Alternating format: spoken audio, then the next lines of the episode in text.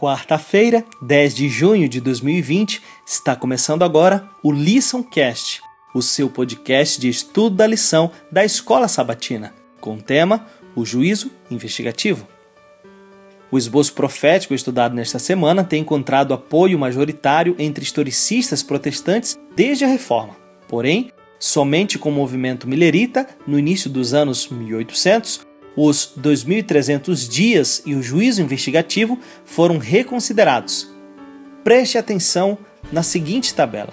Em Daniel, no capítulo 7, Babilônia é apresentada como um leão.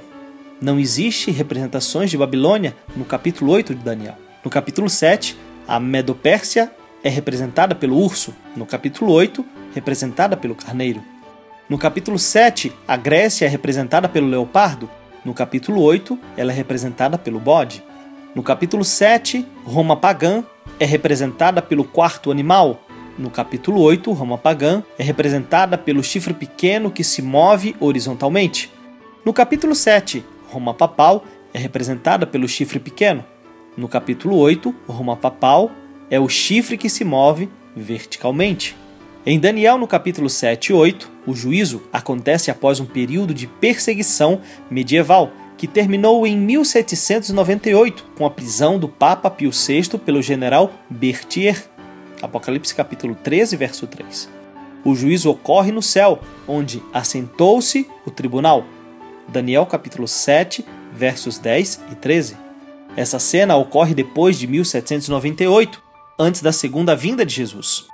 O juízo em Daniel 7 está em paralelo com a purificação do santuário, apresentada em Daniel capítulo 8, verso 14. Os dois capítulos falam sobre a mesma coisa.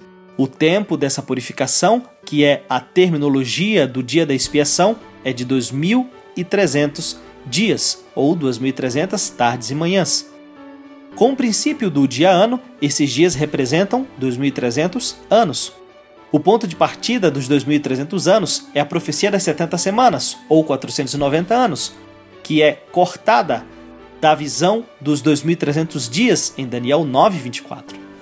Muitos estudiosos veem a profecia dos 2.300 dias e a profecia das 70 semanas, de Daniel 9, 24 a 27, como uma mesma profecia, sendo esta última a parte inicial da primeira, o verso seguinte, a profecia das 70 semanas, Daniel 9, 25, apresenta o um indício do período de tempo, desde a saída da ordem para restaurar e edificar Jerusalém.